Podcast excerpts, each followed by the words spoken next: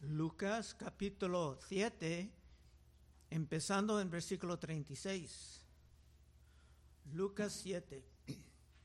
Los fariseos en el tiempo de Cristo mayormente vivían en su contra, porque la gracia que Cristo predicaba era en contra de toda la justicia humana que ellos, en que ellos confiaban. Pero aún entre ellos había algunos que por lo menos escucharon algo de sus enseñanzas, como Nicodemo, que vino, a Cristo por la noche. En Juan 3.1 dice, había un hombre de los fariseos que se llamaba Nicodemo, un principal entre los judíos. Este vino a Jesús de noche y le dijo, Rabí, sabemos que has venido de Dios como maestro porque nadie puede hacer estas señales que tú haces si no está Dios con él. Respondió Jesús y le dijo, de cierto, de cierto te digo, el que no naciere de nuevo no puede ver el reino de Dios. Y en esta mañana tenemos otro fariseo que invitaba a Cristo a comer en su casa y por lo menos no lo trataba abiertamente como un enemigo, pero sus motivos actuales simplemente no están revelados aquí. Y como Cristo fue a comer con pecadores en el pasado, cuando Mateo estaba llamado a la fe, tampoco iba a negar a un fariseo su presencia en una gran comida. Versículo 36. Uno de los fariseos rogó a Jesús que comiese con él. Y habiendo entrado en casa del fariseo, se sentó a la mesa. Ahora bien, en el Medio Oriente en aquel tiempo la mesa no era muy alta como mesa europea como nosotros tenemos, sino que era muy bajo. Y la gente sentaban en el suelo, inclinándose y descansándose. Y siendo en el suelo, deseaban tener sus pies muy atrás, lejos de la mesa, porque los pies sin zapatos modernos pudieran estar muy sucios. 37. Entonces una mujer de la ciudad que era pecadora, al saber que Jesús estaba a la mesa en casa del fariseo, trajo un frasco de alabastro con perfume. Cuando dice pecadora aquí, es una persona de muy mala reputación. Era como alguien que vivía su vida, su vida en rebelión de Dios. Y no dice exactamente qué era el pecado de esta mujer, pero muchos creen que tenía que ser una prostituta o por lo menos una mujer de inmoralidad sexual que era muy conocida en la ciudad. Una chismosna no tendría tal reputación.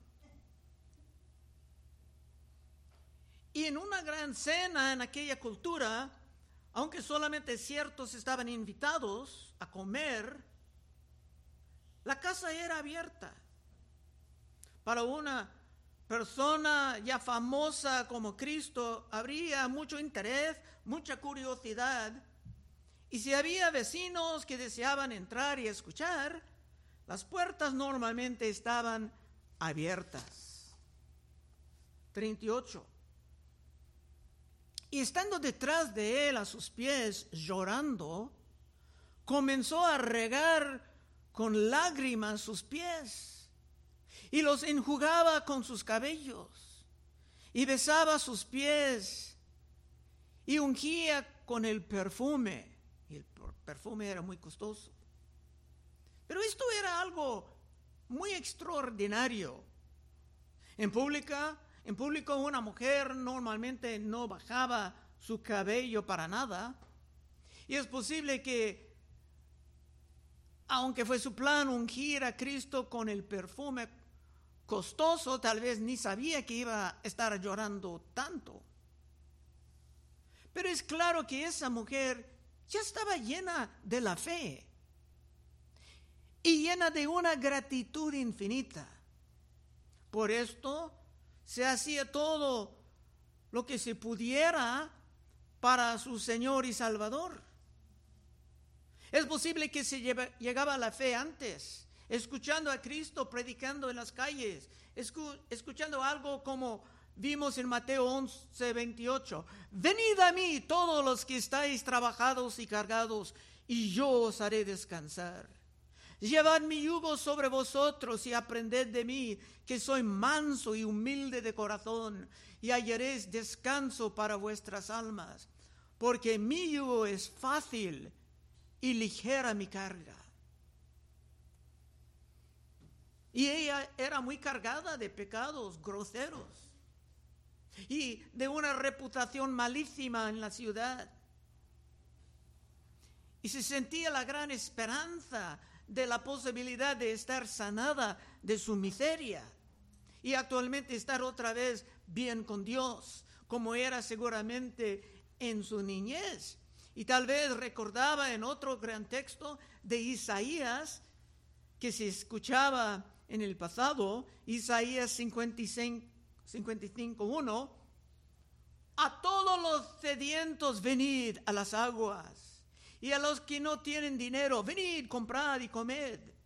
Venid, comprad sin dinero y sin precio vino y leche. ¿Por qué gastáis el dinero en lo que no es pan y vuestro trabajo en lo que no sacia? Y hay muchos que gastan su tiempo en el trabajo del pecado buscando satisfacción y nunca pueden encontrar la satisfacción. ¿Por qué gastáis el dinero en lo que no es pan y vuestro trabajo en lo que no sacia? Oídme atentamente y comed del bien, y se deleitará vuestra alma con grosura. Inclinad vuestro oído y venid a mí, oíd y vivirá vuestra alma. Y haré con vosotros pacto eterno, las misericordias misericordias firmes de David. Y ella sabía que Jesús, que vino como hijo de David, vino con estas famosas misericordias firmes de David. 38. Otra vez. Y estando detrás de él a sus pies, llorando, comenzó a regar con lágrimas sus pies y los enjugaba con sus cabellos y besaba sus pies y los ungía con el perfume. Obviamente estaba derramando muchas lágrimas para completamente lavar los pies de uno, no eran unas gotitas, no, muchas. Y normalmente un invitado como Jesús tendría sus pies lavados por un esclavo entrando en la casa de una persona de dinero como ese hombre Simón era una cortesía normal. Especialmente si, si iban a, estar comiendo con otros en una de estas mesas muy bajas. 39. Cuando vio esto el fariseo, que le había convidado, dijo para sí, este, hablando de Cristo en su mente solamente, este si fuera profeta, conocería quién y qué clase de mujer es la que le toca, que es pecadora. Ceremonialmente, bajo la ley de Moisés, que estudiamos en Levítico, si esa mujer era inmunda, entonces todo lo que se tocaba sería inmundo, sucio, contaminado. En la mente del fariseo, era un gran error de parte de Cristo dejar que esa mujer se acerca. En su mente era de la chusma, tocando a su cuerpo. Pero el fariseo no entendía que esa mujer, por su fe, ya estaba transformada. Esa mujer, con todos sus pecados del pasado, ya era transformada, ya era nueva criatura ya era nacida de nuevo, como Cristo dijo a Nicodemo. Esa mujer estaba ya transformada y por esto, por su gratitud, infinita estaba mostrando todo ese amor a su Salvador. Pero Simón el fariseo estaba equivocado en su evaluación y Cristo tenía que suavemente corregir su error. Versículo 40. Entonces respondiendo Jesús le dijo, Simón, una cosa tengo que decirte. Y él le dijo, di maestro. Cristo siendo el invitado en la casa de otros, actualmente pedía permiso para reprender a su anfitrión. Y ahora seguramente todos estaban escuchando, mientras Cristo presentaba una parábola breve. 41. Un acreedor tenía dos deudores. El uno le debía 500 denarios y el otro 50. Y no teniendo ellos con qué pagar, perdonó a ambos. Di pues, ¿cuál de ellos le amará más? Por supuesto, aquí Cristo hablaba en su parábola de la deuda infinita del pecado. Diferentes personas han cometido diferentes pecados, unos más, otros menos, pero si el pago sería una eternidad en el infierno, entonces aún los pecados más pequeños llevarían un costo, un castigo infinito. 43. Respondiendo Simón dijo, pienso que aquel a quien perdonó más. Y él le dijo, Cristo le dijo, rectamente has juzgado, porque eso es casi el único que ese fariseo juzgaba bien. Hay que darle un complemento en la única oportunidad. Rectamente has juzgado. Cristo estaba mostrando, comprobando que era correcto recibir el amor que esa mujer, esa hermana estaba mostrándole. Era una mujer transformada, aunque ella tenía una muy mala reputación por su pasado, esto ya no importaba nada, porque ya era lavada, transformada, regenerado. Y por esto se amaba tanto. La mujer llorando y limpiando los pies de Cristo con su cabello entendía la realidad de la situación.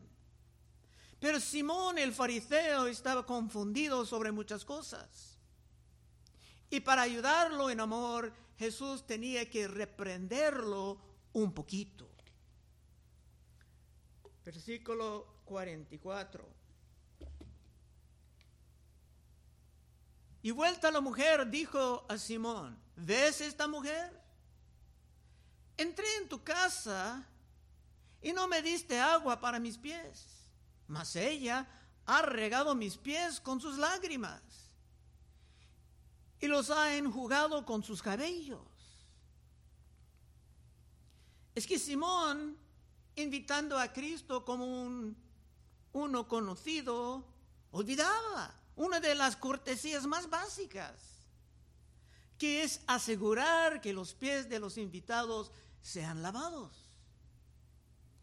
Aún Abigail, cuando sabía que iba a casarse con David, entendía esto. Nosotros estudiando todo esto en el, en el viernes pasamos por primero de Samuel 25:40 cuando el esposo de Abigail murió, dice, y los siervos de, David vinieron a Abigail en Carmel y hablaron con ella diciendo, David nos ha enviado a ti para tomarte por su mujer.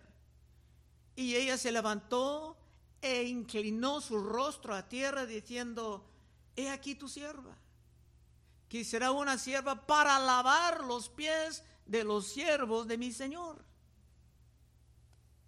Ella respondía con la humildad total, reconociendo su disponibilidad de hacer las tareas más bajas. Seguramente como reina no tenía que hacer esto, pero sí se confesaba su disponibilidad. Pero Simón en, esa gran cena olvidaba ese detalle normal normalmente Cristo jamás mencionaría un detalle como este, pero en este caso lo tenía que mencionar para defender la nueva hermana. 45. No me diste beso, mas esta, desde que entré, no ha cesado de besar mis pies. Otra costumbre normal en el Medio Oriente era besar al invitado en la mejilla. Y Simón olvidaba esto también. Así que en vez de condenar la nueva y transformada hermana por su pasado, Simón debería de estar mostrando un poco de gratitud por ella y su manera de corregir el anfitrión negligente. Ella, en un acto de gratitud infinita, estaba haciendo todo lo que Simón olvidaba hacer. Así que Cristo estaba completamente bien en aceptar las acciones de esa nueva y transformada hermana de la fe. Continuando en, versículo 46, no ungiste mi cabeza con aceite, mas esta ha ungido con perfume mis pies. Esta era otra costumbre normal, aún lo hacen en el sur de este país, hasta en aviones allá, allá pero en el Medio Oriente para recibir un invitado, especialmente un invitado ya famoso, con un poco de ese aceite uno se sentía un poco aliviado del calor, de todo el polvo de la ciudad. La hermana nueva hizo esto de manera miles de veces más eficaz que Simón, que ha olvidado esa cortesía completamente. 47. Por lo cual te digo que sus muchos pecados le son perdonados, porque amó mucho. Mas aquel a quien se le perdona poco, poco ama. Y es posible que Simón no tenía ningún pecado perdonado. Claro, tenía pecados pero es posible que no tenía nada perdonado y por esto no tenía nada de gran agradecimiento para mostrar a su Señor. ¿Y cómo está contigo en esta mañana? Hermano, hermana, joven. ¿Eres tú más como ese fariseo que creía que sus pecados no eran nada serio? ¿O eres tú como la mujer regenerada que expresaba su gratitud infinita con un sinfín de servicios a su Señor. 47.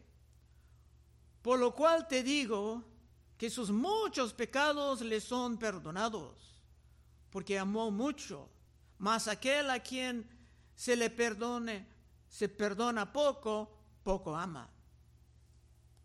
Los que realmente entiendan el poder destructivo del pecado, van a expresar amor por su Señor cuando estos pecados están finalmente perdonados.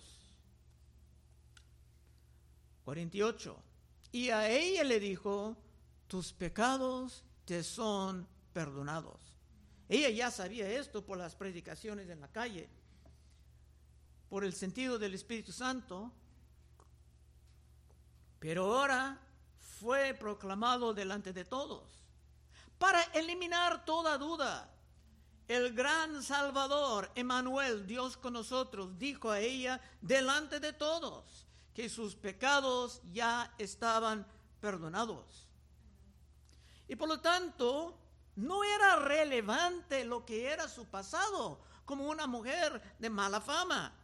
Si todos aquí darían sus testimonios, saldrían un montón de cosas horribles, pero ya eso no entra en, el, en la situación sirviendo a Cristo. Todo su pasado ya estaba borrado por la sangre que Cristo iba a dar en poco tiempo. Ella sabía que esto era la verdad. Es que el Espíritu Santo ya ha comunicado esto a su corazón. Y por eso ella estaba dispuesta a hacer todo en su poder para servir a su Señor, con gran amor, hasta con lágrimas. Y cabe mencionar que ella no era la única, porque en el mismo contexto, estamos ya en el fin del capítulo 7 y entrando en capítulo 8, van a hablar de otras hermanas. Entrando en el capítulo 8, hay otras hermanas que deseaban suplir las necesidades del ministerio de Cristo Jesús. Dice en Lucas 8.1, muy pegadito a lo que estamos estudiando. Aconteció después que Jesús iba por todas las ciudades y aldeas predicando y anunciando el Evangelio del reino de Dios. Y los doce con él.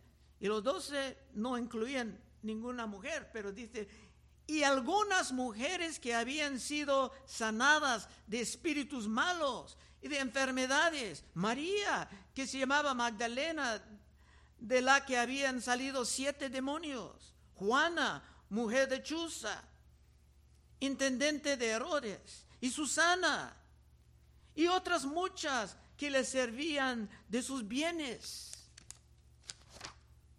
Había otras hermanas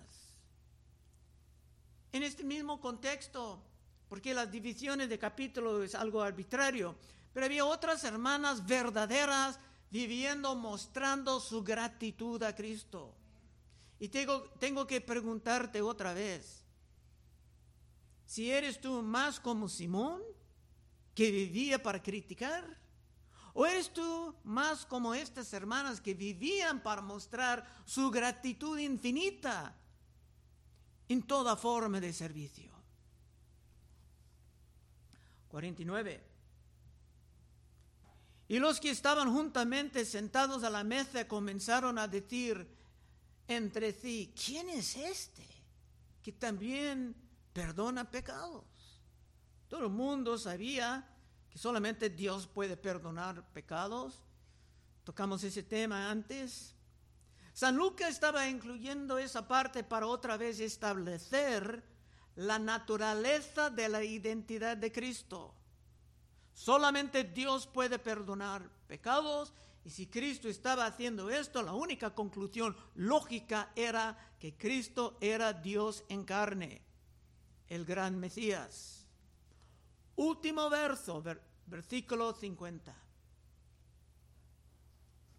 Pero él dijo a la mujer, tu fe te ha salvado, ve en paz. Cristo confirmaba otra vez que nosotros estamos justificados por nuestra fe. Romanos 5.1, justificado pues por la fe, tenemos paz para con Dios por medio de nuestro Señor Jesucristo, por quien también tenemos entrada por la fe a esta gracia en la cual estamos firmes y nos gloriamos en la esperanza de la gloria de Dios. Ya la hermana se pudiera salir en paz, aunque se tenía una mala reputación en la comunidad, esa ya no importaba nada, porque ella era recibida en el reino de Dios por su fe su fe en las enseñanzas de Cristo Jesús. Doctrina, cerrando. La mujer de este capítulo se sentía la gratitud infinita, porque ella realmente entendía la magnitud de sus pecados. Cristo dijo en otra parte que las prostitutas y los publicanos estaban entrando en el reino de Dios antes de los religiosos. Porque ellos entendían qué destructivo es el pecado y querían expresar gratitud de escaparlos. Si era adúltera, se sabía que en la ley de Moisés, que ellos aún estaban observando, ella merecía la pena de muerte. Dice en Deuteronomio 22, 22, si fuere sorprendido alguno acostado con una mujer casada con marido, ambos morirán, el hombre que se acostó con la mujer y la mujer también. Así quitarás el mal de Israel. La pena de muerte fue un castigo justo en estos casos, pero Cristo llevaba su pena de muerte, llevándolo a la cruz. Y aunque ella estaba redimida antes de Cristo, de la cruz, Dios aceptaba como, cumplido ya. En los ojos de Dios, el Padre, lo de la cruz ya era un hecho. Y Cristo estaba pagando por sus pecados y sus crímenes. Y ella sabía por otras partes del Nuevo Testamento que el pecado sexual era algo sumamente grave en los ojos de Dios. San Pablo iba a decir más tarde en 1 Corintios 6, 9, ¿no sabéis que los injustos no heredarán el reino de Dios? No erréis, ni los fornicarios, está hablando de pecado sexual, ni los fornicarios, ni los idólatras, ni los adúlteros, ni los afeminados, ni los que se echan con varones, ni los ladrones, ni los ávaros, ni los borrachos, ni los maldicientes, ni los estafadores heredarán el reino de Dios. Y esto erráis algunos, mas ya habéis sido lavados, ya habéis sido santificados, ya habéis sido justificados en el nombre del Señor Jesús y por el Espíritu de nuestro Dios. Cuando un hermano ha tenido estos pecados groseros en su pasado, no hay problema. Si ya está lavado, limpiado y viviendo la vida nueva. Pero cuando uno aún está viviendo en estas transgresiones fatales, su peligro es infinito. Por esto, una vez escapando, su gratitud debe ser infinita, como hemos visto en este capítulo. Y la mujer transformada de este capítulo, como dije antes, realmente entendía el poder destructivo del pecado. Experimentaba todo eso en su vida. Por un solo pecado, Adán y Eva eran expulsados del huerto del paraíso. Por un solo pecado, el diablo, que antes era un gran ángel de belleza, fue echado de la presencia de Dios para servir como algo sumamente feo. En un solo pecado hay poder infinito, porque un solo pecado, si no está elevado en Cristo, va a tomar una eternidad de sufrimiento en el infierno para pagarlo. Y los que entienden esto saben de lo que es, de, lo que han sido rescatados. Y por esto se van a vivir sus vidas mostrando la, la gratitud infinita. Será normal. Su gratitud a un Salvador que ha cancelado su deuda infinita cuando ellos no tenían nada con que se pudiera pagar, como en la parábola. Su único pago adecuado sería un sufrimiento eterno en las llamas del infierno si no tienen el pago entregado por la sangre de Cristo. Y si es tu deseo vivir más como esa mujer transformada, del capítulo de hoy, y menos como Simón el fariseo que ni se consideraba la necesidad de arrepentirse. Si tú quieres vivir mostrando tu gratitud infinita, en una época, en una época en que muchos cristianos solamente muestran a todos qué tibios son, entonces puedes pasar al frente en unos momentos y oraremos contigo. Vamos a orar. Oh Padre, te damos gracias. Tienes el libro de Lucas. Hay doctrinas poderosísimas, Señor. Si alguien aquí tiene que rectificar su vida, Señor, ayuda a esta persona a empezar una trayectoria de gratitud infinita. Pedimos en el santo nombre de Cristo Jesús. Amén.